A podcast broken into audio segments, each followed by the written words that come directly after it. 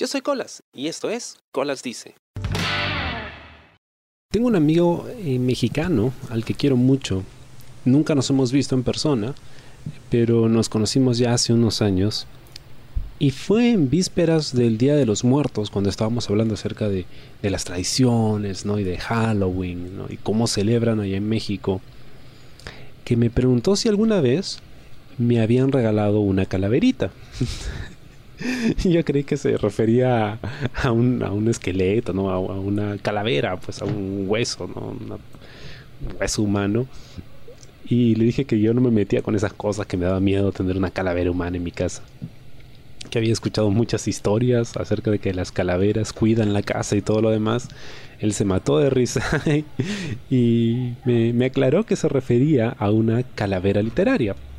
Una calaverita literaria es un género eh, mexicano, es una tradición que, digamos, es una composición en verso, es, como una copla, que más o menos tiene como que sentido de epitafio, y digamos que habla acerca de la persona a la que se dedica esta calavera. ¿no? no me ha quedado muy clara la idea y me dijo, mira, te voy a hacer yo una calaverita. Y al día siguiente, Día de los Muertos, me mandó eh, la calaverita que me había escrito y que hoy quería compartir con ustedes. Por las calles del Perú dicen que andaba la parca, hay quien la vio caminar, ahuyentando a la comarca. Y es que hoy es 2 de noviembre y en Monterrey todo es fiesta, México despierta la muerte con tan hermosa propuesta. Ciudad mía, hoy descansa, hoy festeja con tus danzas, disfruta tu vida basta, con alegría y sin tardanza. Y es que hoy paisanos y güeros a la calaca ahuyentaron, anda terrenos viajeros, y del país le expulsaron. La calaca, desolada, sin tierra en que gobernar, decidió probar su suerte en un país ancestral.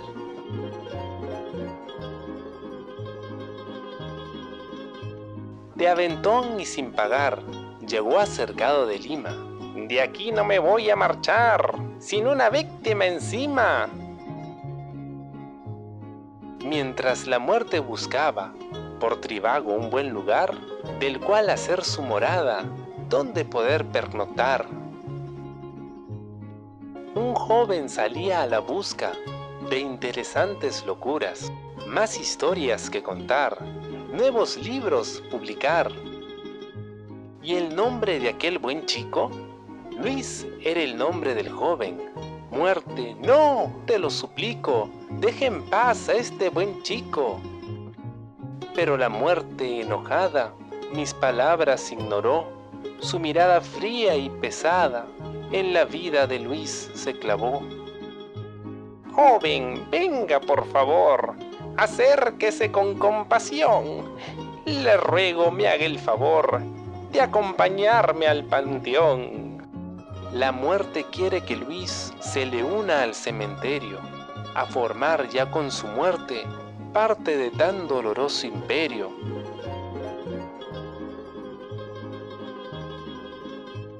El rostro de aquel limeño se iluminó con misterio, pues de ser alegre y risueño, su rostro tornó muy serio. Mas justo en aquel instante, una idea lo iluminó, cómo engañar a la muerte, y al instante respondió, mi vida aquí no termina, tengo un podcast que grabar. ¡Ay, muerte! Solo imagina, cuánto yo debo editar. Mis escuchas siempre esperan nuevo contenido tener. Si me llevas, ¿dónde quedan? Escuchas que complacer. Pero la huesuda es lista y a Luis convenció con engaños. Yo le prometo a mi artista públicos de grandes tamaños. Y así es como de aquel peruano la huesuda hizo una treta, pues Luis ya es ciudadano del Campo Santo Violeta. Desde aquel día de los muertos, ya nadie ha vuelto a escuchar los podcasts de Luis, expertos, en su plataforma virtual. Descansa, mi Luis, descansa, en tu ataúd marrón, suave, caro y elegante, nunca saldrás del panteón. Con alegría y pasión, Alejandro se despide. Espero hayas disfrutado de mi amada tradición.